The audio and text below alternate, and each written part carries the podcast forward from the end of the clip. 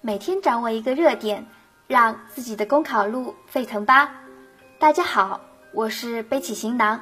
今天我们分享的热点是怎么看网红县长。近年来，全国各地涌现出越来越多的网红县长，他们的最大特征就是将各种新媒体工具用得游刃有余。互联网时代，网络直播等新媒体已经成为传播范围广、覆盖人数多、速度快的传播手段。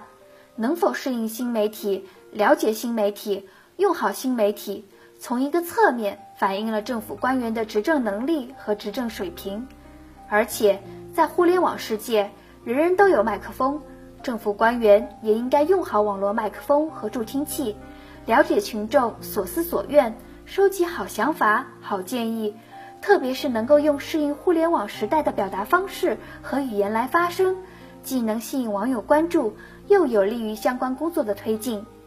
因此，政府官员理所当然要重视新媒体的重要性，要主动认识新媒体，拥抱新媒体。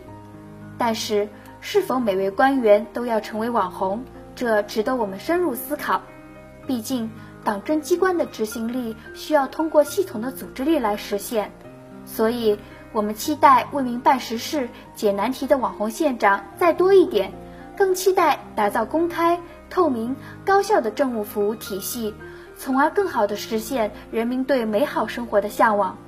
好了，以上就是今天的热点分享，感谢您的收听。想获得更多文字版资料，可以关注微信公众号“公考提分营”。我们明天再见吧。